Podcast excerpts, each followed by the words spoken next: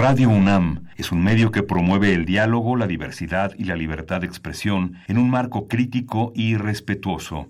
Los comentarios expresados a lo largo de su programación reflejan la opinión de quien los emite, mas no de la radiodifusora. Opciones educativas. Orientación vocacional. Arte y cultura. Deporte y salud. Esto es Brújula en Mano. El primer programa de orientación educativa en la radio. Una producción de la Dirección General de Orientación y Atención Educativa y Radio UNAM. Comenzamos.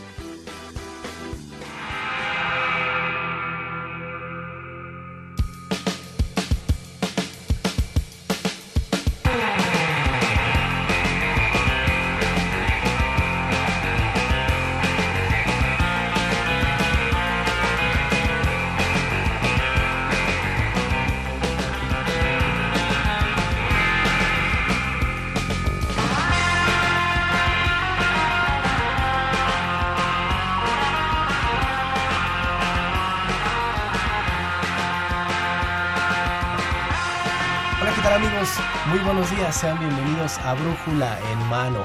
Esta producción entre la Dirección General de Orientación y Atención Educativa y Radio UNAM. Hoy, lunes 11 de diciembre de 2017, estamos en la recta final del mes y en la recta final del el año. Por eso tenemos para ustedes el programa número 1118. Quédense con nosotros, vamos a estar platicando de dos temas que nos van a, dar, nos van a mostrar el panorama de lo que se nos viene en un futuro. Así que quédese con nosotros, yo soy Miguel González y usted nos escucha a través del 860 de amplitud modulada y en internet en www.radiounam.unam.mx. También doy la bienvenida a mi compañero compañera en los micrófonos. Ella es la doctora Mercedes Sanoto, académica orientadora de la Dirección General de Orientación y Atención Educativa. Mercedes, bienvenida, ¿cómo estás? Pues muy bien, Miguel. Un gusto, como siempre, estar aquí en el programa y bueno, tenemos muchos temas importantes que abordar el día de hoy.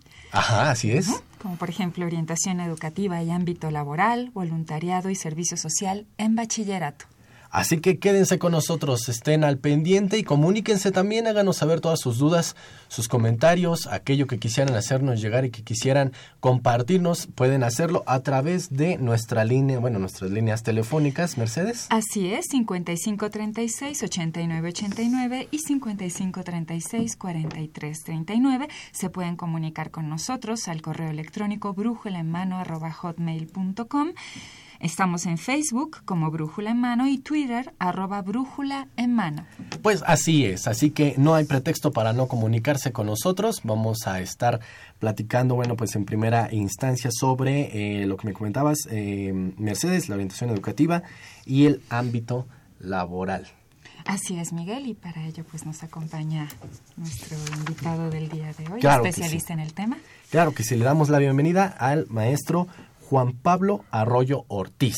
Él es licenciado y maestro también, bueno, licenciado en economía y tiene una maestría. Esta licenciatura fue por la Universidad Nacional Autónoma de México y bueno, también eh, pues, tiene mención honorífica, o sea que conoce muy bien de este ámbito de la economía, es experto y tiene una especialización en el Programa Regional de Empleo de América Latina y del Caribe en el ámbito también del empleo y satisfacción de necesidades básicas y eh, fue, coordinador sectorial de educación media superior de la CEP.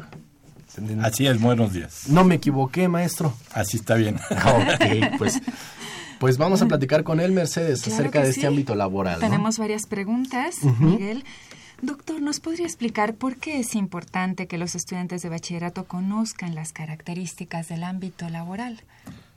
Porque entendemos que los estudiantes entran a la universidad para buscar resolver su vida, integrar una familia, tener eh, resueltos sus eh, deseos de ser útiles a la sociedad y obviamente tener un ingreso suficiente para sostener su eh, futuro con su familia y con sus proyectos de vida. Por eso es importante que el estudiante al entrar a bachillerato conozca muy bien lo que pasa en el ámbito laboral. Eh, ¿Qué significa el ámbito laboral? Es donde el profesional se desempeña. Todos los profesionales, ¿no? los profesionales de las grandes áreas de la universidad, las humanidades, las ciencias sociales, la salud, eh, la ingeniería y las estructuras. Eh, todas estas áreas tienen ámbitos específicos de trabajo. Antes se pensaba, yo ya soy licenciado, ya soy químico, ya soy ingeniero, ya voy a conseguir trabajo, ¿no? ahora no. Ahora, aún con una licenciatura en cualquiera de las áreas universitarias, es difícil pensar que es automático en la obtención del trabajo, porque el ámbito laboral ha cambiado mucho y cambia constantemente. Y cambia en razón del uso de la tecnología, en razón de la transformación de la economía y en razón de lo que nos espera en el futuro de la sociedad por muchos fenómenos, el cambio climático, el cambio social, la evolución de, la, eh, de, lo que está ocurriendo en la sociedad. Todo eso transforma la, situación. Por ejemplo, hoy la, la, sociedad, eh, la principal actividad que se desarrolla en nuestra economía en, México es la, de los servicios. ¿sí? Eh, en un momento fue la industria, más atrás en la historia fue la agricultura y el sector primario, se empezó a nivelar, pero ahora tenemos cerca del 65% de la actividad económica es servicios. Y hay servicios, pues están muchas cuestiones que tienen que ver con el desempeño universitario. La parte de la producción, que es el, sector secundario, eh, tiene un, digamos, un comportamiento estable, pero no es el más importante, el más importante es servicios. Y obviamente la agricultura es muy reducida eh, en términos del monto de lo que produce la nación, aunque ocupa proporcionalmente una cantidad de personas muy grande en razón del tamaño de lo, que producen y la gente que se dedica a ello, a la agricultura. Entonces, como tenemos esto, digamos, podría escribir el ámbito laboral, los espacios donde uno puede desempeñarse. Obviamente, eh, no todas las personas en edad de trabajar entran al nivel profesional. Y esta es una cosa que hay que remarcarle a los bachilleres, que son, eh, ¿no? son eh, eh, beneficiarios de un proceso de selección que los ha llevado a ser exitosos en el bachillerato. Y eh, porque pasaron todo primaria, todo secundaria, llegan a bachillerato con un proyecto de vida y su proyecto de vida es pues realizarse y desprenderse de la familia, ser autónomos y para esto se necesita un ingreso. Necesita un trabajo que le genere un ingreso. Y esto se puede generar eh, en cualquier lado, pero qué mejor que sea en lo que a uno le gusta o la que uno tiene, vamos a poner la palabra mágica, vocación. O sea, qué es lo que es la vocación. Y la vocación a veces, cuando un chico adolescente eh, le preguntan, oye, ¿qué, ¿qué quieres ser? No, pues yo quiero ser lo primero es bombero, piloto, son las cosas más emocionantes, ¿no? O, futbolista ahora que son tan...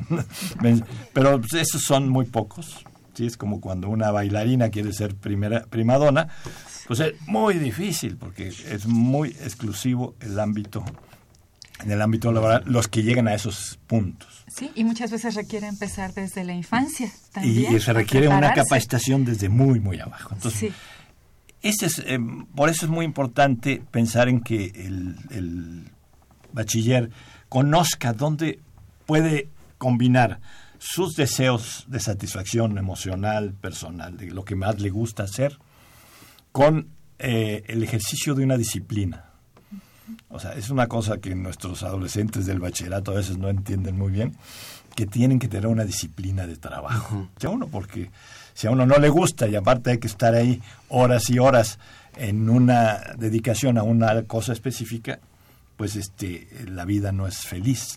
Así es. Eh, quisiera como profundizar un poquito en esta, en, esta parte, maestro, tal vez ya nos lo, nos lo adelanto, pero para en concreto, para que los muchachos entiendan esto, ¿cuál es la importancia, bueno, de qué manera va a influir en la decisión o cuando ellos van a elegir carrera? el que conozcan o que no conozcan la parte del ámbito laboral. No, obviamente si no lo conocen, lo que más eh, suele ocurrir es que imitan lo que han visto cerca de su familia. Entonces el, el médico quiere que su hijo sea médico. Ajá.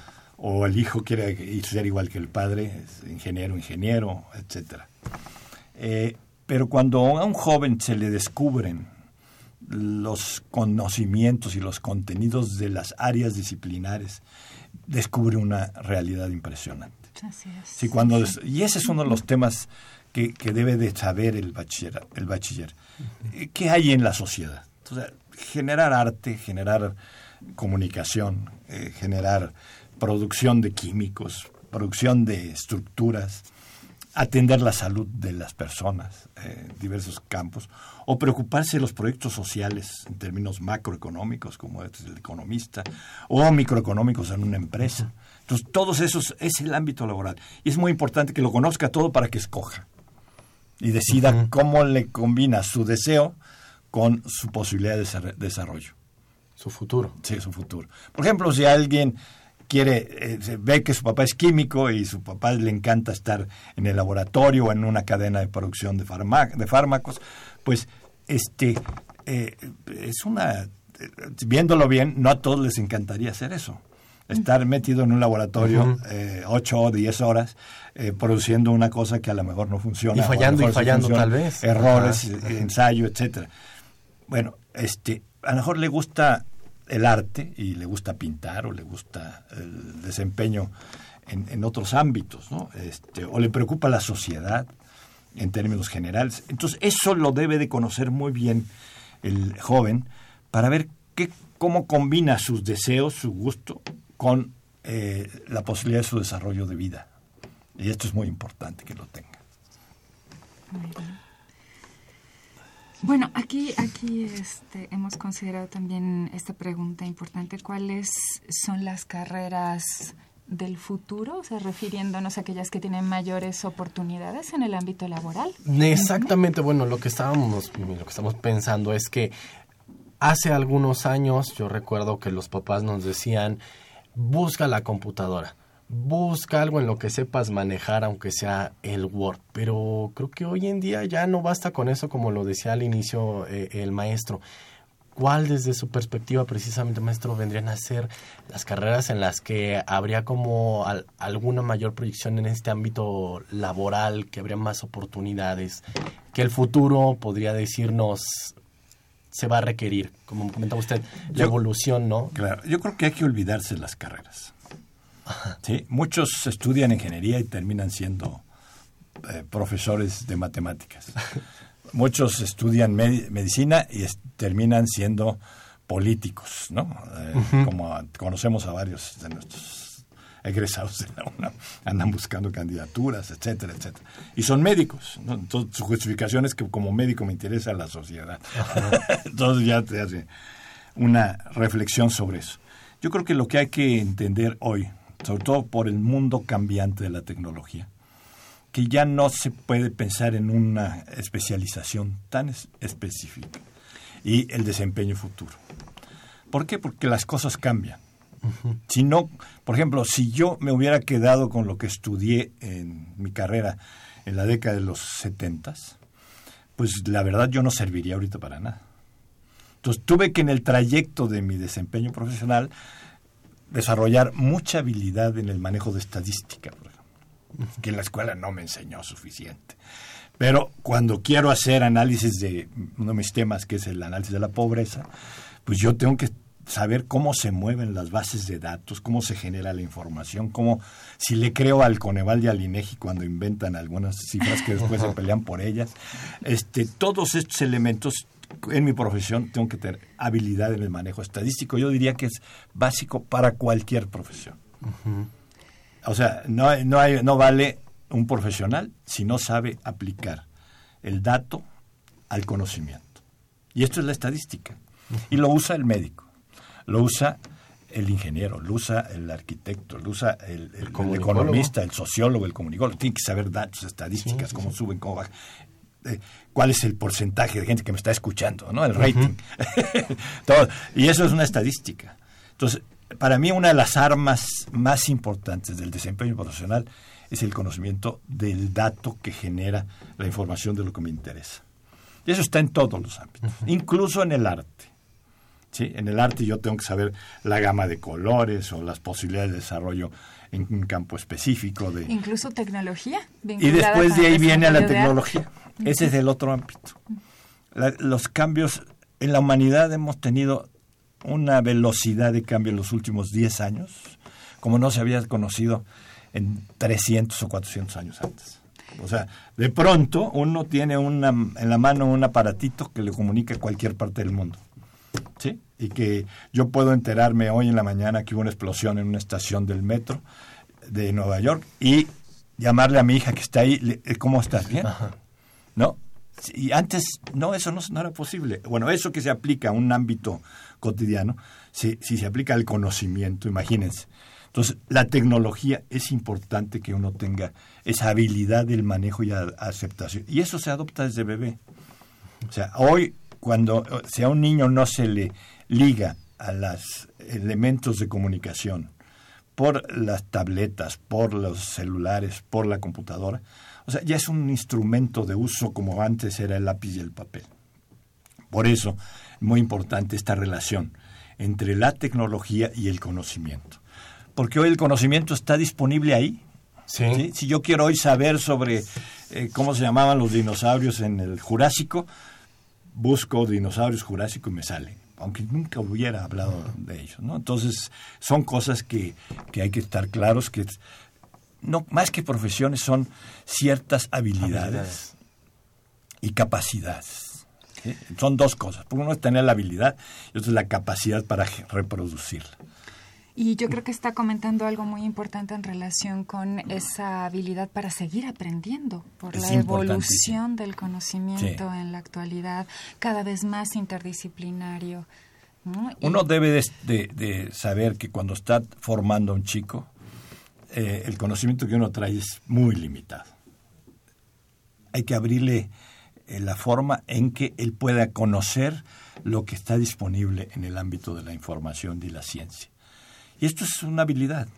Y, yo puedo estudiar medicina y querer ser médico originalmente, pero de pronto descubro que las células son una cosa apasionante. Entonces me, me, concentro y me especifico en el área de fisiología celular, por ejemplo, que es un tema chiquitito, acotado, que no hay muchos en eso, pero que a mí me interesa muchísimo. Bueno, entonces me voy y me clavo en eso para poder... Pero eso lo puede, lo puede eh, hacer siempre y cuando tenga las habilidades y las capacidades. Incluso hay ejemplos de cambio de, de profesión, de formación, o sea, muchos economistas que se han convertido en literatos o muchos ingenieros que se han convertido en eh, geólogos eh, de, la ingeniería civil se puede, encuentran y manejan tierra y encuentran entonces, eh, entonces hay que estar dispuesto a seguir capacitándose permanentemente.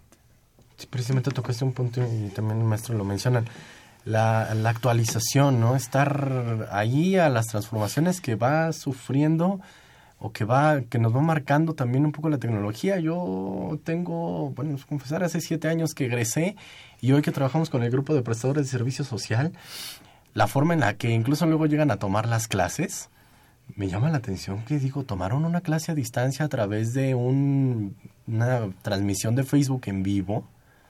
¿Cómo todas estas cosas? Y pues uno tiene que meterse, tiene que investigar y tiene que estar actualizándote, de lo contrario, también quedas fuera. Sí, yo creo que carreras del futuro es muy difícil definirlas. Ah, ya eh, decía yo que me diera una lista para ver si me había equivocado. No, lo que hay que definir son las habilidades. y las capacidades, ¿no? Pues la habilidad del manejo del dato, la habilidad del manejo de la tecnología, la habilidad del, conocimiento, del acceso al conocimiento. Y obviamente esto se desempeña en un área eh, particular, específica, que sí le interesa a uno. ¿Sí? Uno le interesa la sociedad o le interesa la salud y el bienestar de la persona, otro le puede interesar la construcción, o otro le puede interesar la belleza del estilo, del diseño. En fin, hay muchas cosas y entonces uno se puede ir construyendo eh, su espacio de desempeño. Y entonces ya la, la, la orientación vocacional es importante ya no la tienen que hacer los orientadores, con todo respeto, en dos horas a la semana.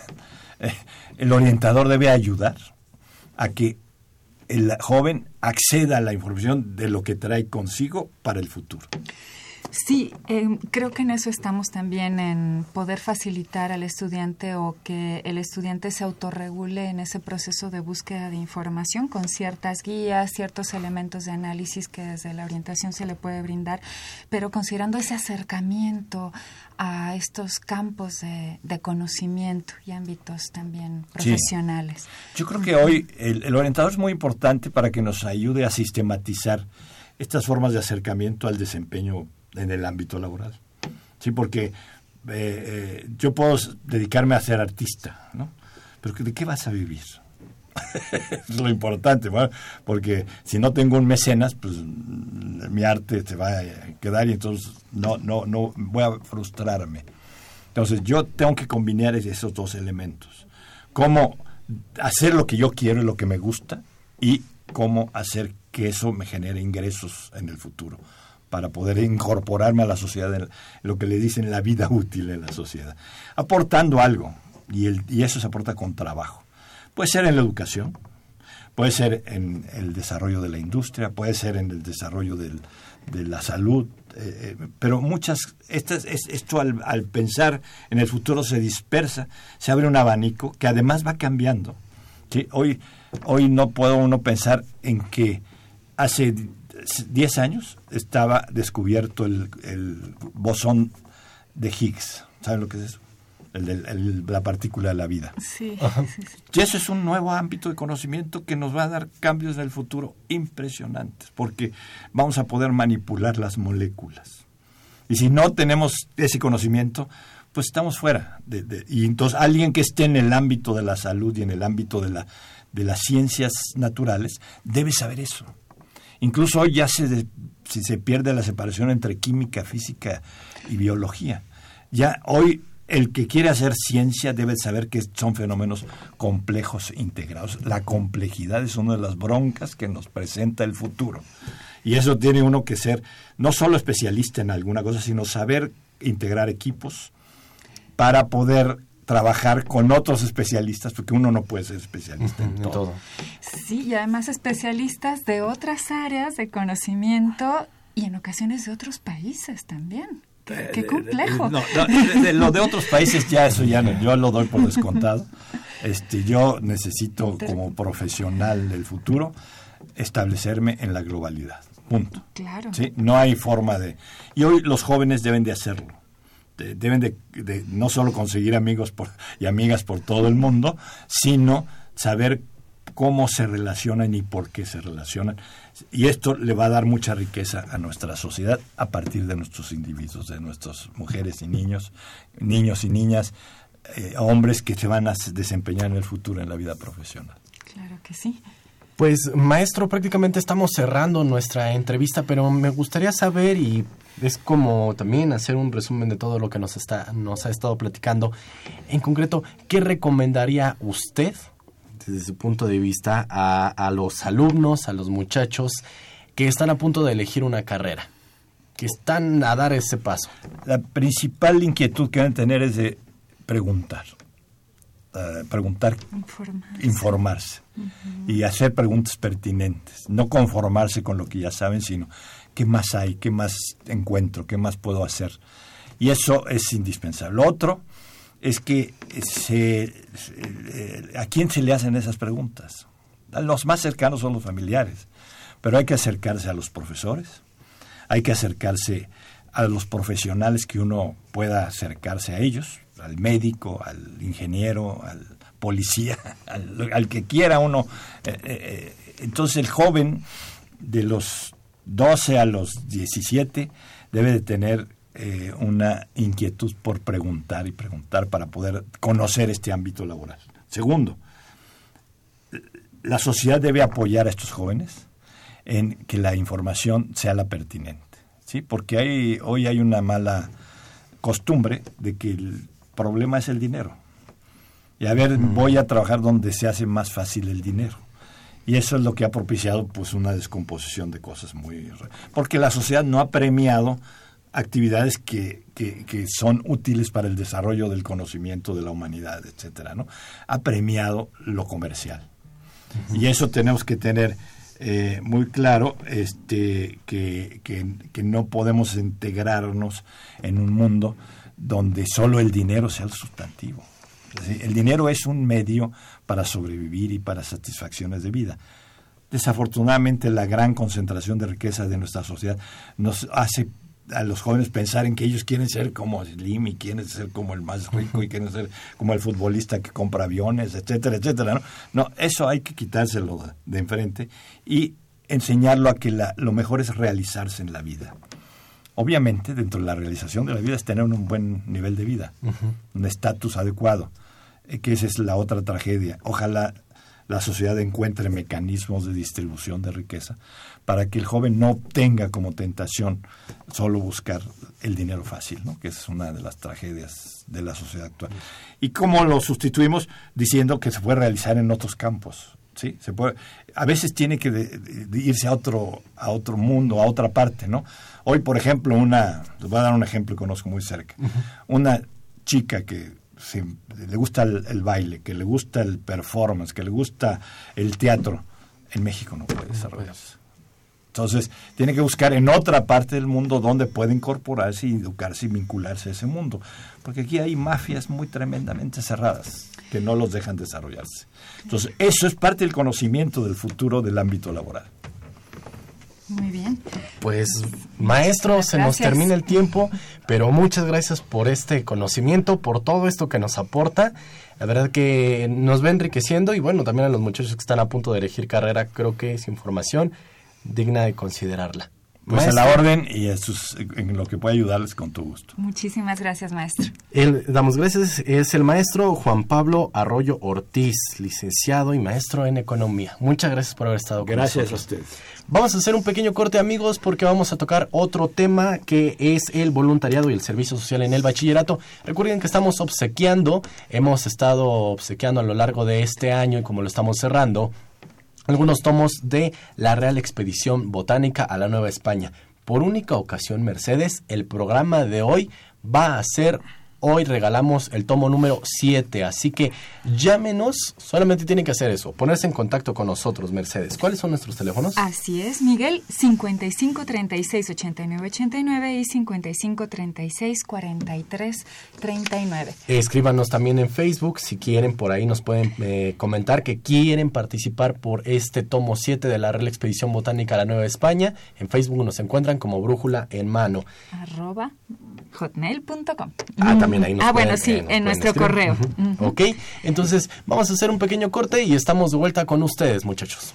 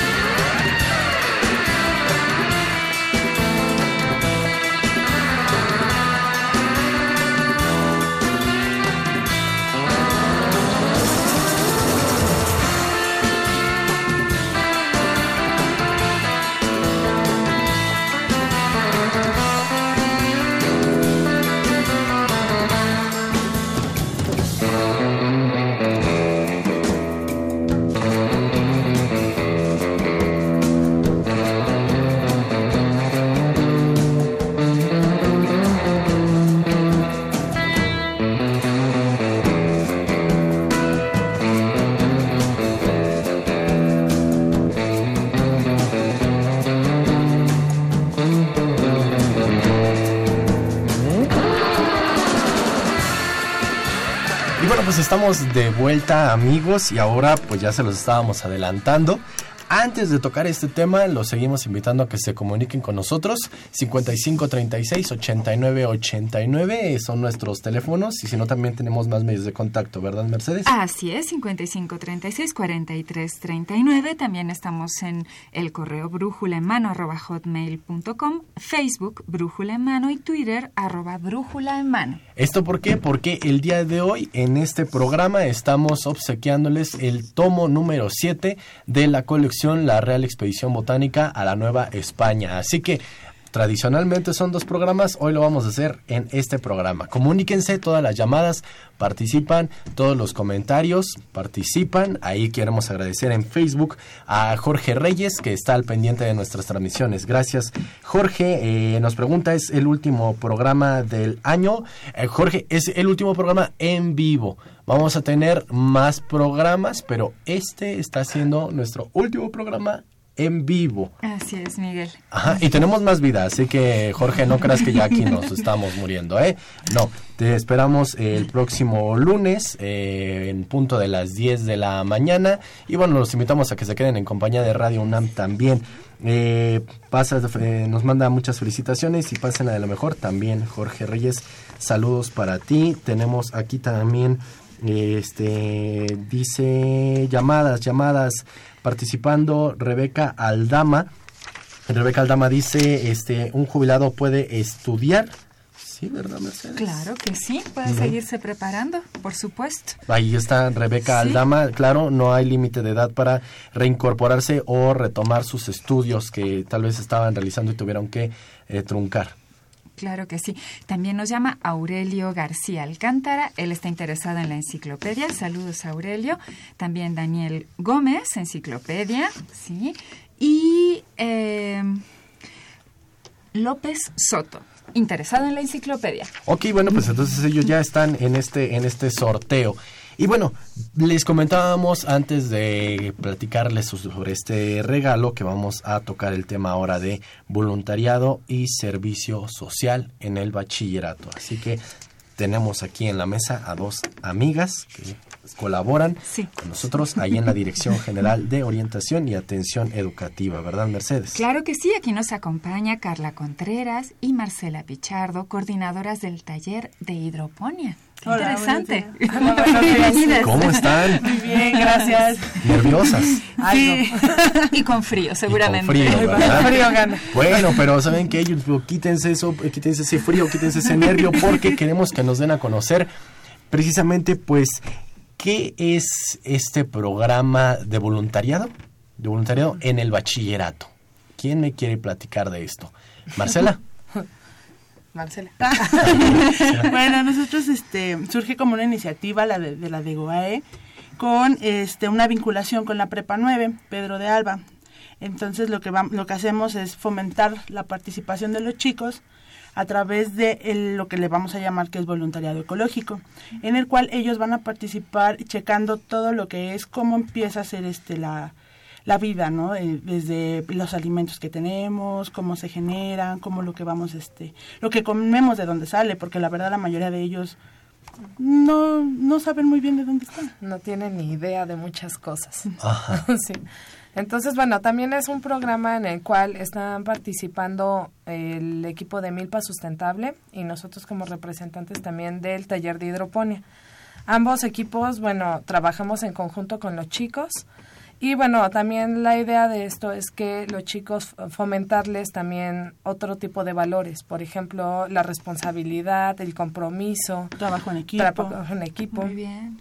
que son cosas que ellos necesitan saber para su vida cotidiana y aparte de todo que fomenten también esos valores a su alrededor, que es una de las cuestiones que estamos trabajando dentro de la Prepa 9, precisamente. Crear conciencia sobre el cuidado del medio ambiente, Ajá. me imagino. Y social aparte. Y claro, su repercusión social. Sí, que los chicos puedan estar en su tiempo libre con nosotros, sabe- empapándose de conocimiento acerca de las plantas, de dónde vienen, sus plagas, sus cuidados.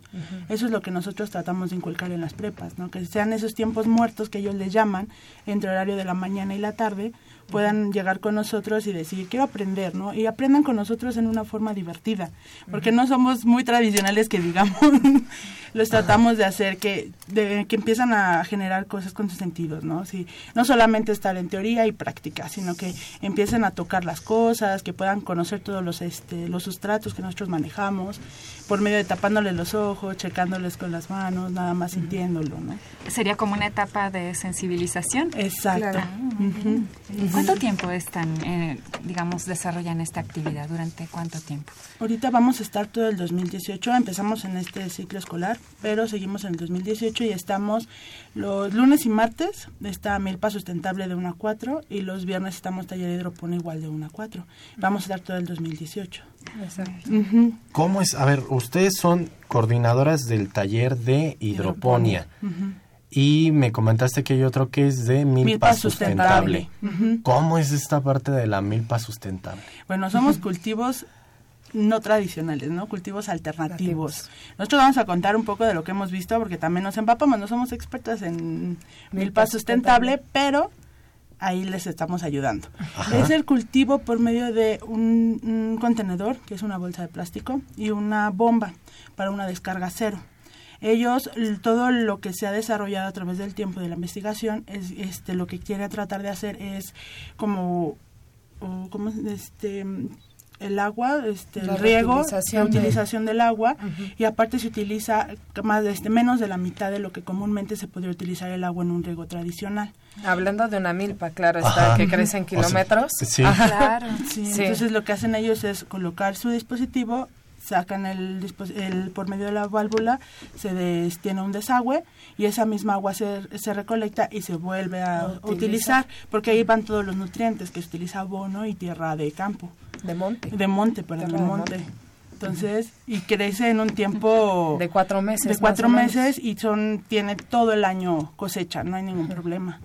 Y es en serio, no ocupa mucho espacio, una doble carta. 30 por 30. ujú, Oh. Prácticamente. Sí. O sea, e- esto, digamos, entonces también lo pueden ver los muchachos a pequeña, a escala, Sí, ¿no? sí. Que pueden en el campo reproducirse en hectáreas. Exacto. Claro, de hecho, bueno, ambos proyectos son proyectos atemporales. O sea, se supone que, por ejemplo, en el caso de la milpa se da una o dos veces dependiendo qué tanta agua le cayó y pueda funcionar o crecer en este caso.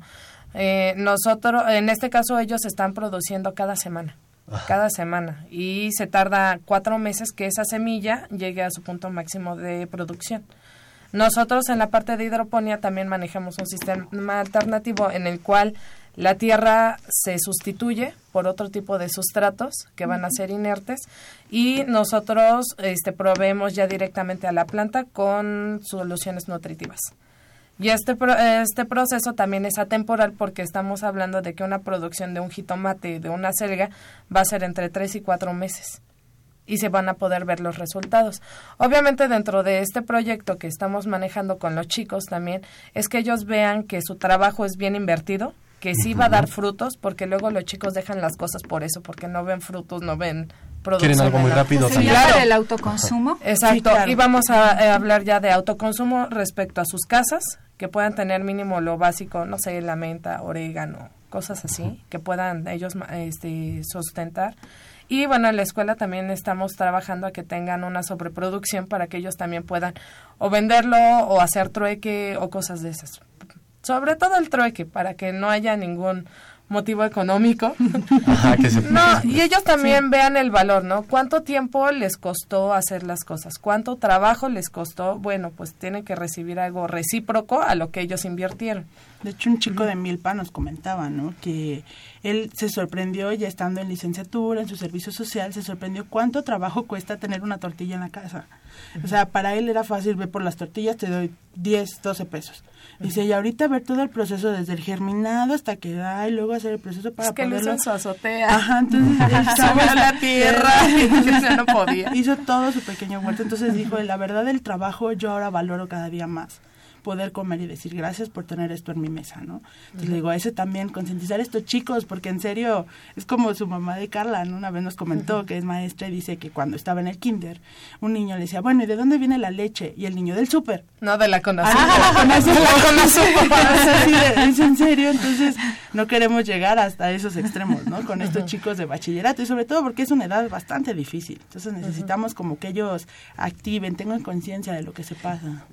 Y, y platícanos, ¿qué, ¿qué cultivan allá en el taller de hidroponía? Jitomates, acelgas, chícharos, Chiles. ¿Amaranto? amaranto. Es que realmente con este producto se puede hacer todo. Todo, es muy todo. nutritivo. Sí. O sea, no hay algo rígido, sino que us- ustedes de repente llegan un día y dicen, hoy vamos a hacer, hoy vamos a cultivar. Sí. Por, por cuestión, por ejemplo, aquí por el proyecto estamos manejando solamente este plantas de hoja verde, o sea, lechugas, acelgas, este, bueno, Espinacas. todas esas. Porque son las que se dan más rápido. Y con el Ajá. tiempo de Y ahorita el clima no el nos clima está no ayudando. nos está ayudando en nada. Exacto. ¿Por qué? Porque esas son las que van a aguantar, por ejemplo, ahorita las épocas de frío. Pero, por ejemplo, ya para, no sé, marzo, abril, podemos poner ya cualquier otra, que en este caso ya va- se va a ver en jitomate, en cualquier otro tipo de planta. Se puede con todos. Frutales, nada más como variedad. el germinado. nada. Sí, como germinado porque van a necesitar más espacio. Sí, claro. Y a ver, estamos hablando de que, bueno, este es en la parte de, de voluntarios, ¿no? Son los muchachos que pueden participar. Pero también trabajan ustedes con algunos prestadores de servicio social o, Sí, esto claro. cómo cómo puede ser que a través de estos programas ustedes hagan una vinculación o faciliten a los muchachos que elijan un programa de servicio social. Por ejemplo, estamos con el programa de servicio social multidisciplinario, que es modelo de intervención comunitaria en la DEGOAE. Están los dos talleres, taller de milpa y de y taller de milpa sustentable y de hidroponía. Entonces, lo que lo que nosotros queremos es también que los chicos de servicio social, todas las carreras, está abierto para todas ellas y puedan participar con nosotros. Nosotros los capacitamos, les damos todas las herramientas pedagógicas y teóricas acerca de cada uno de los proyectos y ellos lo que van a hacer es replicarlos ya en las prepas, SHs que esperamos lleguemos o si no este pues a algún otro lado que nos inviten. Claro. Ok, ¿alguna comunidad, por ejemplo? Sí, por ¿Puede ejemplo, ser? nosotros hemos estado trabajando en las comunidades de la Sierra Norte de Puebla, en el municipio de Paguatlán y de Tenango de Doria. Doria, ajá, En Hidalgo. en Hidalgo. Y todos estos, bueno, todos los proyectos nos hemos llevado a chicos de servicio social que también está, han estado trabajando ahí. Ambos equipos hemos estado trabajando y tenemos desde chicos de matemáticas hasta mecatrónica, biólogos, de todo hay. De Una. No hay un límite de carreras. No, para no, nada. para nada. Este, de hecho, es un proyecto que vale la pena, en principio, porque es multidisciplinario. Y en segundo, porque cada uno aporta lo que va sobre su perfil profesional. Por ejemplo, teníamos un chico de mecatrónica que quería hacer un proyecto automatizado y de ahí quería sacar su proyecto de tesis para su este para su titulación. Había la chica que era abogada, ella le este quería ayudarle a las personas de ahí a que no dejaran que su patrimonio ecológico se fuera así como que al caño, porque andaban talando los bosques y todo eso. Entonces ella iba ahí con la intención de ayudarlos.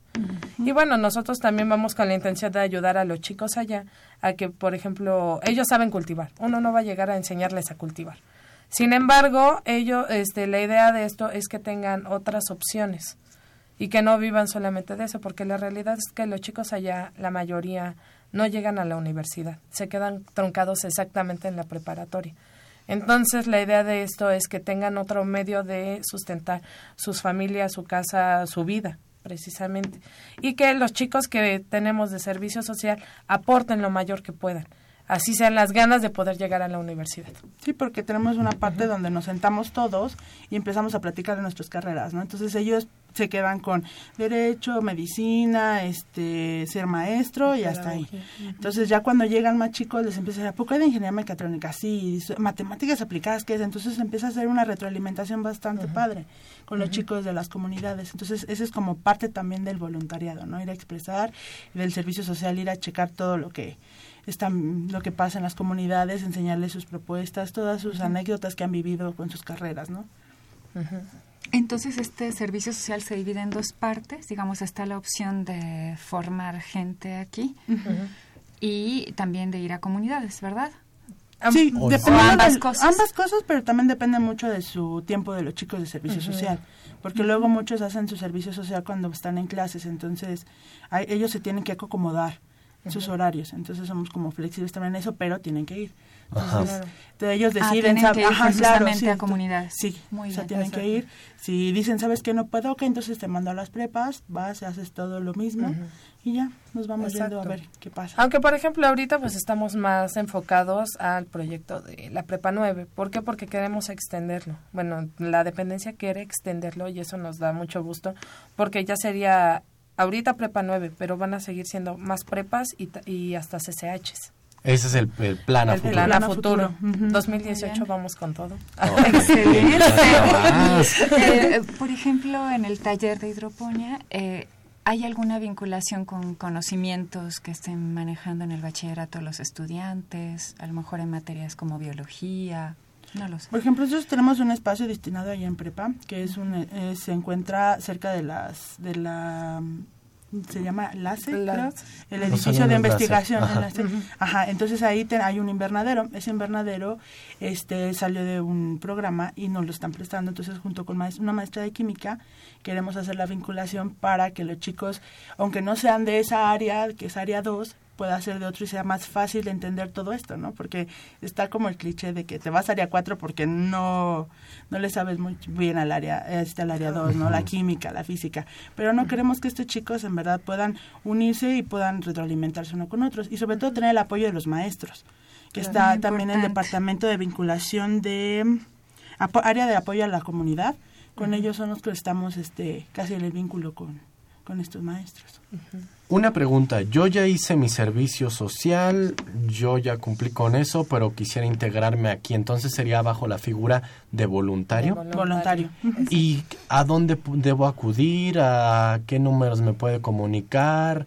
¿Dónde puedo encontrar más información de, de estos programas que ustedes manejan, muchachos? Es con esta Celeste para el voluntariado y también con la maestra Belinda Barragán por si quieren estar ahí en la dependencia, en la de GOAE, en Dirección General de Orientación y Atención Educativa.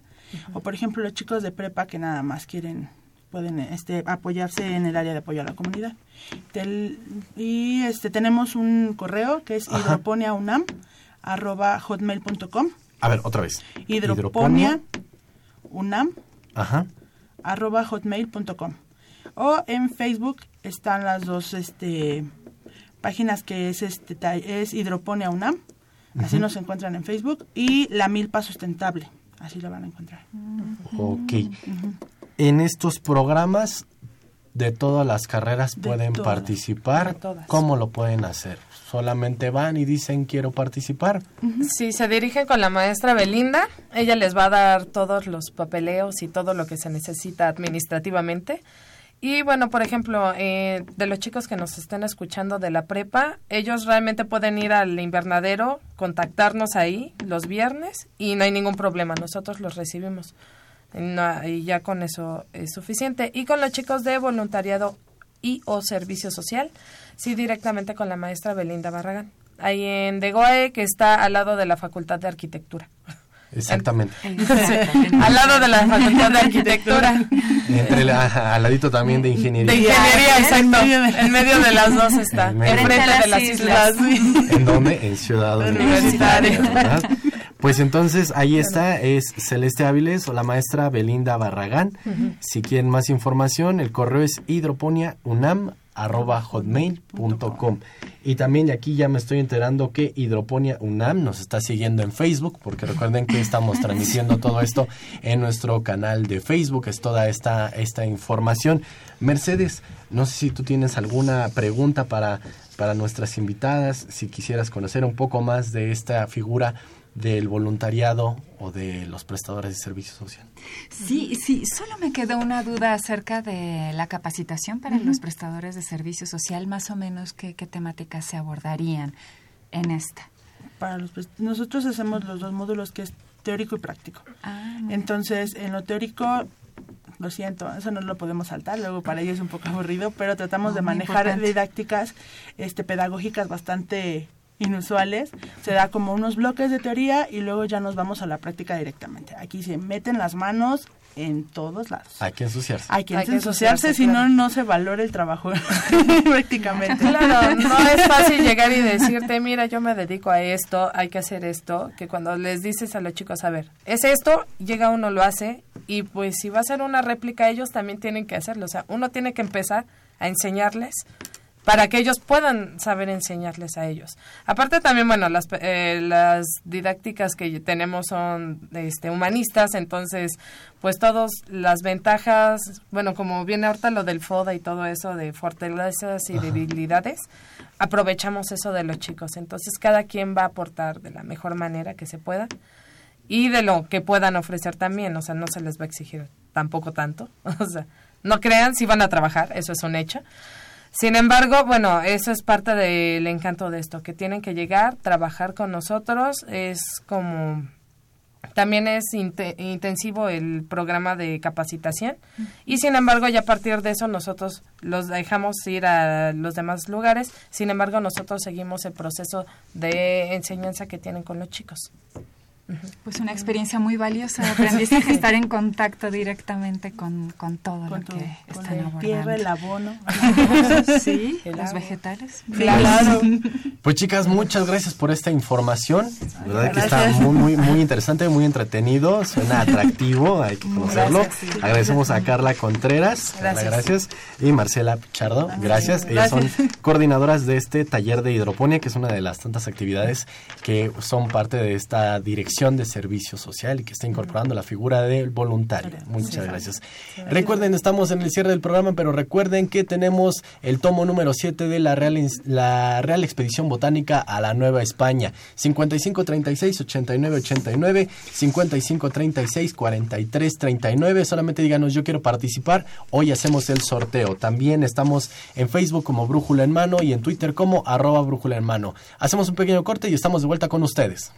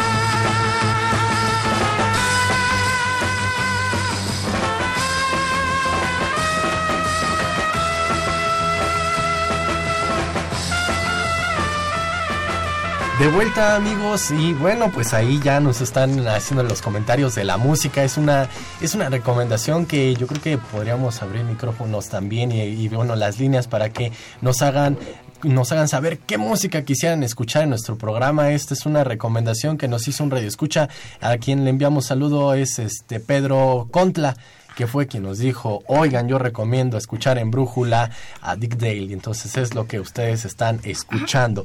Y bueno, ya se nos está acabando el programa, así que comuníquese con nosotros, ¿eh? Ya estamos a punto de hacer nuestro sorteo por este tomo 7 de la Real Expedición Botánica a la Nueva España. Agradezco a de los últimos Isidro López Sosa, que se comunica con nosotros y nos envía muchas felicitaciones. Y ya están frente a nuestros micrófonos también Ingrid Avesilla y Tania Ortega. Muchachas, ¿qué nos traen o cómo están primero? ¿Cómo están? Pues bien, ¿eh? muriendo un poquito aquí de frío con estos climas. Bueno, pero tenemos muchas recomendaciones para entrar en calor, ¿no es así? Así es, el día de hoy les vamos a dar recomendaciones culturales más que nada por parte de la Ciudad de México, entonces pongan mucha atención. Porque esto es orientación en corto. Así es, aprovecha los últimos días de la exposición Un Mundo Dentro de Ti en Universum, Museo de las Ciencias. La entrada al museo es 2 por 1 a partir del 16 de diciembre, no te lo puedes perder. Y si escribes cuentos o tomas fotografías, participa en la 49 edición del concurso Punto de Partida, la revista de los estudiantes universitarios. Así es que si quieren saber más, comuníquense con nosotros. Y bueno, para la época, disfruta de un concierto con temas navideños este 16 de diciembre en el Centro Cultural La Pirámide. Habrá además un tianguis cultural y gastronómico. No faltes, la entrada es libre. Y asistan este miércoles al miércoles Vintage, este 13 de diciembre, y disfruten la música auténtica de los años 20 y 40, donde, ¿en dónde va a ser? Va a ser en Cracovia, número 32, en la colonia San Ángel, en la delegación Álvaro Obregón, a las 21 horas. Así es, y antes del baile no te puedes perder la narración del cuento El hada que salvó la Navidad en la Escuela de Iniciación a la Música y a la Danza. La cita es a las 16 horas y la entrada igualmente es libre. Y si les gusta el teatro de títeres, los invitamos al aniversario número 30 del Teatro Move en México, este 17 de diciembre, en el Centro Cultural La Pirámide. Habrá una función a las once y media y otra a la una de la tarde. Así es, y el Museo Universitario de Arte Contemporáneo, a través del Departamento de Enlace y Medicación, te invitan a participar en la sexta edición de MUAC en tu casa. ¿Quieres conocer las bases y requisitos? Comunícate con nosotros. Y como saben, las vacaciones pues ya se acercan y ya llegaron y por tal motivo no tendremos talleres impartidos en el Centro de Orientación Educativa. Pero no se preocupen, a partir del 8 de enero regresamos con más talleres de elección de carrera y cambio de carrera. Recuerden visitar www.dgoae.unam.mx para mantenerse informados. Así es, y no olviden comunicarse con nosotros si necesitan más información de estos y otros eventos al 55 36 89 89 y 55 36 43 39. Y síganos en nuestras redes sociales como Brújula en Mano en Facebook, arroba Brújula en Mano en Twitter o en el correo arro, brújula en mano arroba hotmail.com. Esto fue Orientación en Corto, los orientaron Ingrid Avesilla y Tania Ortega. Pues muchas gracias muchachas, gracias por todas estas recomendaciones. Nos están solicitando que demos de nueva cuenta, bueno, pues los medios de contacto de estos programas de voluntariado y servicio social de nuestra DEGUAE. El correo, les comentamos, arroba hotmail.com o si quieren también pueden enviar un correo a eh, comunam arroba unam